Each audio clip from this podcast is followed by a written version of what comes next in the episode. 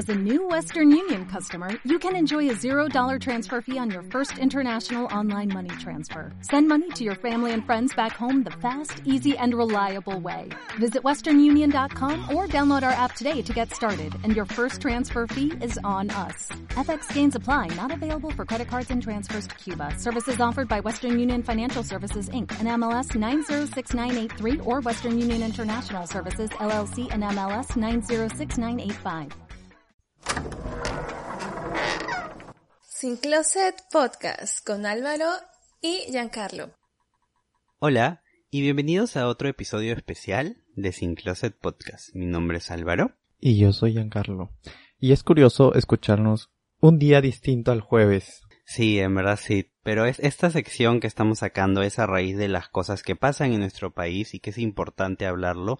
Y más que todo porque somos profesionales ligados al agro y los recursos naturales del Perú, por así decirlo, y estos temas son parte de nuestro día a día o son temas de discusión entre pues nuestros colegas y profesores y, y alumnos todavía que están en pregrado. Indistintamente de eso, creo que si bien es cierto nuestro rubro es más ligado a la comunidad LGTBI, información ya sea para divertirnos un rato de algunos temas hilarantes de los cuales hemos hablado en las tres temporadas que ya tenemos y también temas importantes para la comunidad. Creemos que hay temas que son de realidad nacional que nos afectan a todos, indistintamente de nuestra orientación sexual, religión, etcétera. Y que, bueno, desde nuestra limitada perspectiva para ciertos temas, eh, pues me parece importante al menos informar a la población. Y más que nada, como lo mencionas, si es un problema que ha sido ligado a un sector en el cual nosotros estamos dentro de. Nos desenvolvemos y estamos dentro de. Ahora, hay que conversar un poco también para las personas que quizás no son de Perú y para las personas de Perú, los sucesos que han ocurrido en esta última semana, pues la primera semana de diciembre, paros en carreteras en el sur, ¿no, Giancarlo? ¿A qué se debieron todos estos paros? Estos paros fueron originados por trabajadores agrarios, trabajadores de fundos que se dedican a la producción de cultivos agrícolas para la exportación, como protesta exigiendo mejores condiciones laborales y pagos justos para los trabajos que ellos realizan. Exacto. Y es un tema que se ha estado discutiendo en el Congreso. Fueron días muy, muy complicados en el que obviamente las personas exigían estos derechos laborales. Y creo que es justo porque Recuerdo también que en un otro episodio has contado que tú has visitado lugares que están súper alejados, en donde tenías que hacer un tipo de evaluación de algún tipo de cultivo u otra cosa, y realmente la realidad por la que viven las personas son condiciones muy precarias y el sueldo que les pagan es muy ínfimo. Y comparado con lo que tenemos ahora, con el valor agregado que le damos a la comida y lo orgulloso que nos sentimos en la comida peruana y al final quienes dan, quienes nos dan los frutos, quienes nos dan los vegetales, quienes nos dan ese plato, todo en la materia prima, pues son personas que al día de hoy no reciben lo que deben recibir.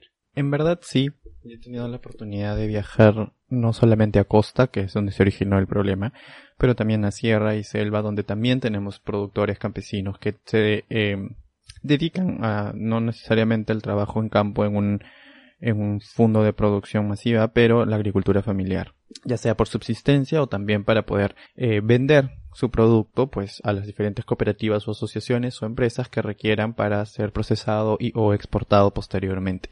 Las condiciones en realidad, y es algo que sí tenemos que, hacer hincapié a esto, son precarias para estos productores que viven de, no, principalmente creo que los, que los productores, al menos desde mi perspectiva más complicados son son los, en realidad todos, pero a veces, bueno, he tenido más experiencia con lo que son cultivos de selva, principalmente con cacao y café, donde los productores es increíble, o sea, si para mí es difícil caminar una hora y media monte para arriba para llegar a un, a un cafetal, no me imagino un productor haciéndolo diario, cargando baldes o bolsas de granos de café o cacao y teniendo que bajarlos para poder este comercializarlos y llevarlos a alguna empresa o alguna algún centro de acopio donde pueda comercializar su producto. Entonces estas condiciones definitivamente creo que son muy difíciles para que al final nosotros no conozcamos o valoremos qué hay detrás de ese de esa tacita de café que nos tomamos en el desayuno o que nos tomamos cuando tenemos un examen o cuando tenemos sueño y empezamos nuestro día. Claro, amigo, y algo que, quiero resaltar y es algo que hemos conversado en estos días es que no se le da importancia a la tierra, no se le da importancia a los cultivos, no se le da importancia a nuestros bosques. Nosotros como profesionales del bosque específicamente, también vemos la deficiencia o por así decirlo, la poca importancia que se le da a este recurso. ¿no? Obviamente el Perú tiene muchos recursos y unos son más importantes que otros porque generan más ganancias, pero va a llegar un momento en el que Siento que debemos empezar a mirar a estos recursos y darles la vuelta a la tortilla y empezar a aprovecharlos de manera sostenible, porque lo único que se está haciendo es perdiendo tierras, haciendo, por así decirlo, el cambio de uso de tierras, que es cuando un bosque pasa a ser chacra, y, y, son cositas que al fin y al cabo van destruyendo al ecosistema y destruyendo nuestro país. Y parte de, o sea, parte de la sostenibilidad del país también es el agro. Y obviamente si no hay trabajadores contentos, no hay trabajadores que se sientan motivados a trabajar, pues entonces también va a ser un sector que poco a poco va a decaer y al final solamente son pocos los que se enriquecen. Es todo como que siento yo, y no sé qué piensas tú, siento yo que debe haber una reestructuración en el valor que se le da pues a nuestros recursos naturales, tanto desde el agro como ir a la flora y fauna, etc, etc. Eh, bueno, sí, has, has, mencionado algo muy importante y acá de repente vamos a entrar en un pequeño debate con respecto a, más que nada, informar. No quiero de repente discutir o generar alguna polémica con respecto a la situación que ha sucedido directamente relacionada a lo que es el sector agroexportador. Eh, tú mencionaste algo que, verdad, efectivamente es cierto. El sector agrícola es importante en nuestro país y lo es. Eh, la base del sector agrícola es bueno, muy aparte del factor humano, también lo es el factor ambiental, que es el suelo, el agua, la disponibilidad de agua, sin suelo, sin disponibilidad de agua, sin suelo fértil, sin disponibilidad de agua, y sin buenas condiciones climáticas no tendríamos cultivos, no tendríamos exportaciones. Y lógicamente sin mano de obra, que en este caso son los trabajadores agrarios, tampoco podríamos pues tener las cantidades de producto que estamos exportando eh, a los distintos destinos del mundo. Y como tú mencionas, eh, creo que eh, es importante resaltar o informar que el sector agrícola es, bueno, las agroexportaciones aportan o representan un gran porcentaje de nuestro PBI y también generan una, una gran cantidad de empleo. Durante la pandemia hemos visto muchísimos sectores eh, afectados, principalmente el sector turismo, el sector entretenimiento, Hemos visto eh, el sector de comercio también ha sido afectado al inicio de la pandemia. Poco a poco se empezaron a, reestructurar eh, las distintas actividades económicas, pero han sido duramente golpeados. El sector agrícola, sin embargo, pese a la pandemia, eh, originó un crecimiento en, el, en, lo que es este como, como exportaciones en nuestro país y no paró. Y creo que el sector agrícola ha sido uno de los que principalmente ha generado empleo en eh, durante la pandemia, ¿no? Que desafortunadamente muchas personas han quedado sin trabajo. Y es el sector agrícola el que ha, pues, generado una mayor promoción de empleos para las personas.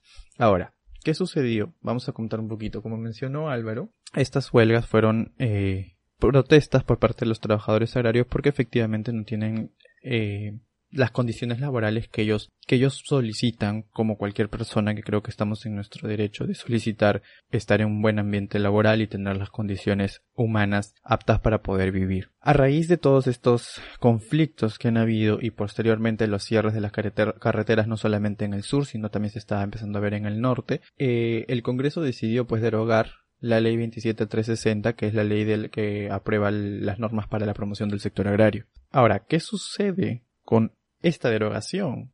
Eh, muchas personas, y creo que he visto como que muchas opiniones eh, divididas con respecto a lo sucedido, ¿no? La derogación de esta ley.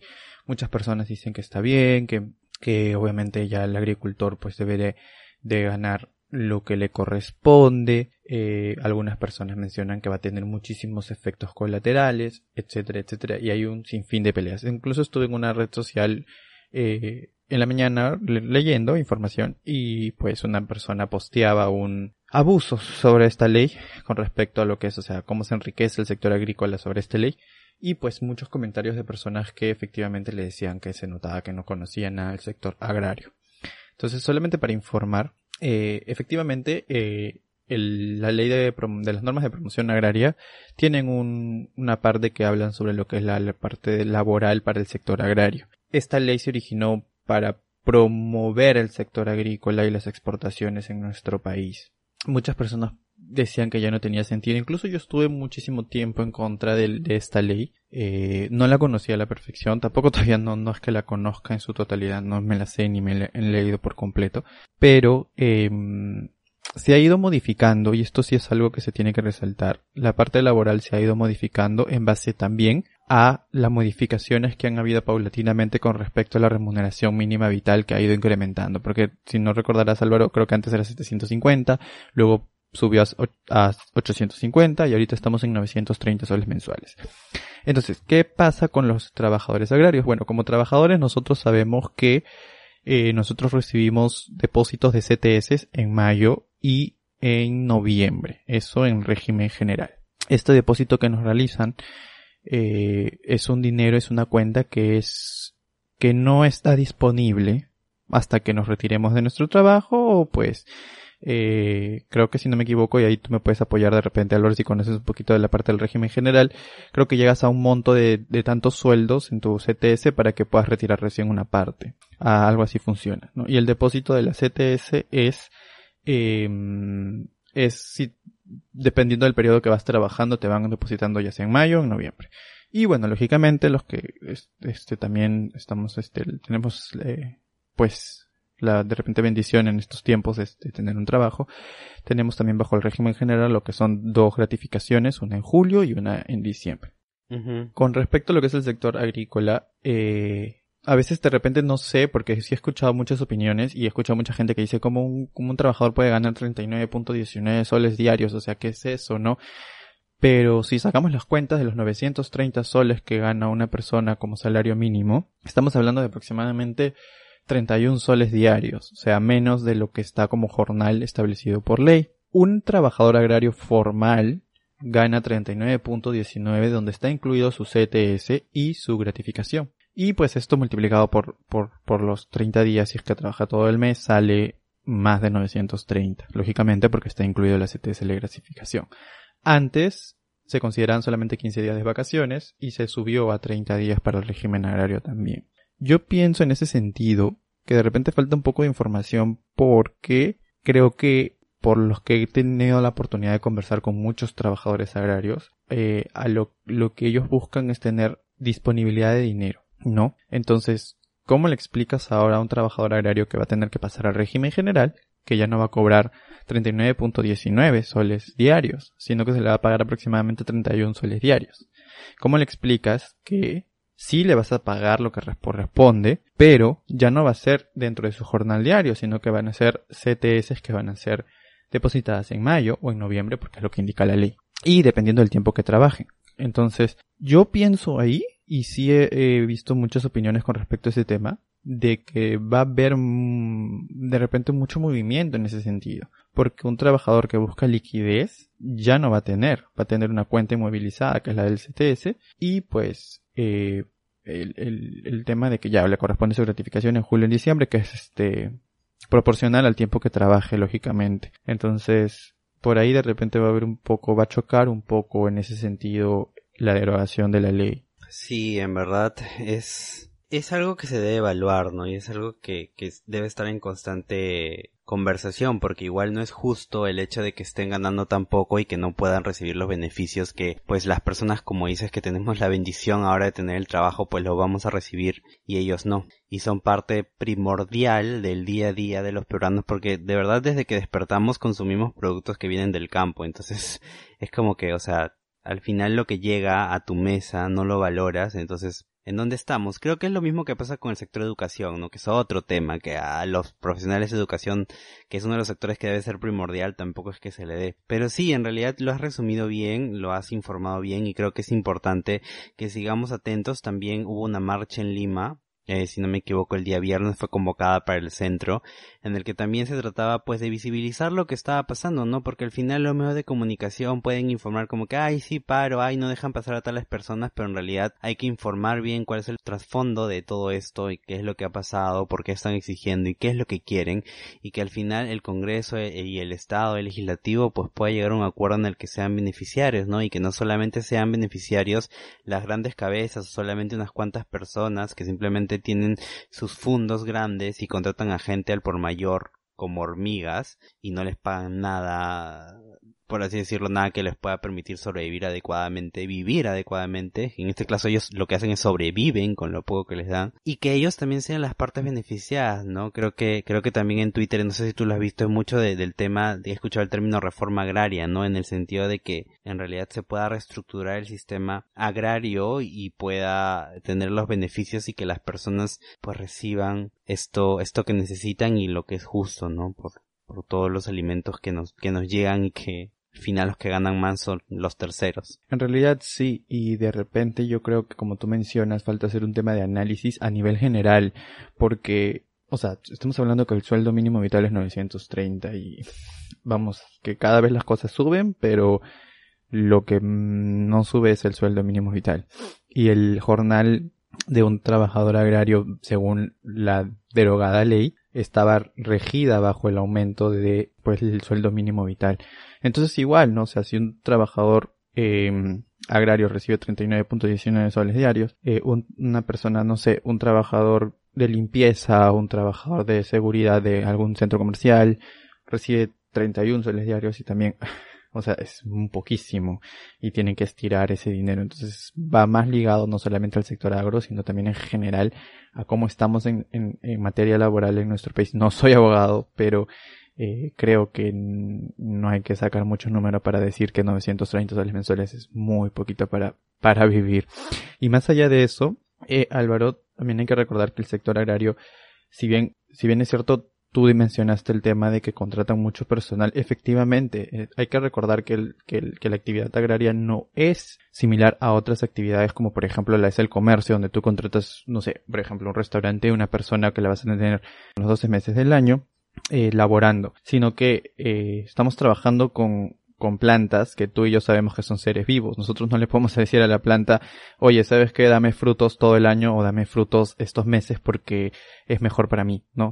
Cada planta, dependiendo del tipo de suelo, dependiendo del riego, dependiendo del clima y dependiendo en sí de su fisiología, eh, pues tiene un periodo de cosecha, que es lógicamente donde una empresa de un, un fondo o una empresa de packing va a necesitar mayor mano de obra para poder eh, cubrir esta temporada pico que, que es el que son unos meses. Y si es un fondo que solamente se dedica a un solo cultivo pues lógicamente solamente va a tener una temporada pico donde va a necesitar mayor cantidad de mano de obra entonces yo creo que como tú dices hay que evaluar bien porque esta derogación de la ley va a generar toda una reestructuración en las empresas encima en un mes tan complicado como es diciembre que es cierre de año entonces, eh, no sé, reestructurar contratos, reestructurar salarios, reestructurar todo el tema de costos. Eh, en el sector agrario no es que tú puedas cargar eh, tus costos al, al, precio del producto, porque el, el, precio del producto agrícola está determinado por el mercado, no está determinado porque, ah, gasté tanto y yo le pongo ese precio al arándano, le pongo este precio a la palta, le pongo este precio a mi granadilla, porque si no nadie te va a comprar. Entonces, en, en el sector agrario el precio está determinado por el mercado en sí. Entonces, este, si el mercado, o sea, si en el mercado el arándano está, no sé, pongo un precio de X, 5 soles el kilo, pues entonces definitivamente si incrementan tus costos, tu rentabilidad va a ser menor. Entonces, eh, creo que lo que tenemos que buscar es tratar de seguir impulsando un sector que nos favorece porque origina una gran cantidad de PBI al Perú y también una gran cantidad de puestos de trabajo. Y creo yo que también más formalidad con respecto, porque sí, desafortunadamente en la parte agraria hay mucha informalidad. El tema que se estaba discutiendo era la contratación mediante services, que no les pagan lo que le deben pagar al, al, al, trabajador agrario. O sea, porque también conozco empresas donde, y he tenido la oportunidad de conversar con trabajadores agrarios que, que laboran en, en fondos formales, en fondos grandes, donde se les paga efectivamente acorde a la legislación y están muy bien y se sienten muy bien. He podido conversar con ellos, me han dicho sí, me siento bien, me tratan bien, me pagan puntual y he tenido comentarios de algunos que me dicen yo trabajaba en un fondo donde ni siquiera tenía seguro, no tenía mi salud, eh, no me pagaban un puntual, no me, no me pagaban el jornal que se supone que me tienen que pagar. Entonces sí, hay una informalidad. Entonces es todo un tema que espero que el Congreso lo analice porque creo que van y derogaron la ley de repente para solucionar de manera inmediata el problema, pero sí debería haber ahí una mesa de trabajo que no descuide el sector agro y, el sector forestal también, ¿no? Y que se trabaje a nivel de todas las partes interesadas para que lleguen a un consenso de cuál sería eh, la mejor de repente manera de tener algunas, de tener políticas que permitan el crecimiento o continuo crecimiento del sector agrícola sin descuidar la parte primordial que es la base de toda empresa, creo yo, que es el factor humano. Exacto, sí. Así que chihuahueños y chihuahueñas, pues les invitamos a seguir leyendo, a seguir informándose, a seguir cuestionando y también estar atentos a lo que está pasando. Así que ya solo queda en manos del Congreso, pues que tome las decisiones correctas que beneficien a todos y que realmente, como tanto Giancarlo como yo le hemos mencionado, es algo justo para los trabajadores, es algo que realmente ellos se lo han ganado con el sudor de su frente, porque en verdad trabajar en campo no es cosa fácil, es uno de los trabajos más cansados, como dice Giancarlo, el caminar, el levantarse temprano, el comer en el campo, el estar cosechando, el estar trabajando en el bosque, en cualquier lugar, es, es muy, muy duro. Usted no se imagina porque nosotros lo hemos vivido en carne propia y es darle valor a este gran esfuerzo que lo hacen que es muy diferente pues a otros trabajos eh, en el que no requieres tanto esfuerzo humano y que definitivamente les pagan mucho más que a ellos. Así que pues esperamos que se sigan informando. Cada vez que hay algún tipo de coyuntura vamos a sacar esta serie de episodios especiales conversando un poquito. No somos especialistas, no somos expertos, pero podemos dar nuestra opinión de cómo nos hemos sentido y lo poco que podemos expresar con los conocimientos que nos han dado en las universidades y también en, en el trabajo en campo. Así que esperamos que se sigan informando. Y bueno, como menciona Álvaro, es muy importante tratar de informarnos a manera yo creo que antes de hablar de repente de algo, siempre conocer o tratar de buscar información, no solamente pensar en lo que vemos, sino ver el trasfondo de toda la situación, de todo, analizar todo lo que hay detrás de y antes de lanzar de repente comentarios que no van, ¿no? Entonces, y creo que me gusta, me parece muy, muy bonito que las personas cada vez estén interesando más por la realidad nacional. Creo que, creo que el, creo que el campesino, creo que el trabajador forestal, creo que el bosque en sí ha sido muy descuidado y sigue siendo muy descuidado por la gente. Eh, y me parece bonito que poco a poco sigan saliendo más información sobre estos aspectos que son importantes para todos. Entonces nos escuchamos el próximo jueves ya con nuestro nuestra programación regular. Y eso sería todo. Un beso, chao, chao. Sin Closet Podcast con Álvaro y Giancarlo. Temple University is ranked among the top 50 public universities in the U.S. Through hands-on learning opportunities and world-class faculty, Temple students are prepared to soar in their careers. Schedule a campus tour today at admissions.temple.edu/visit.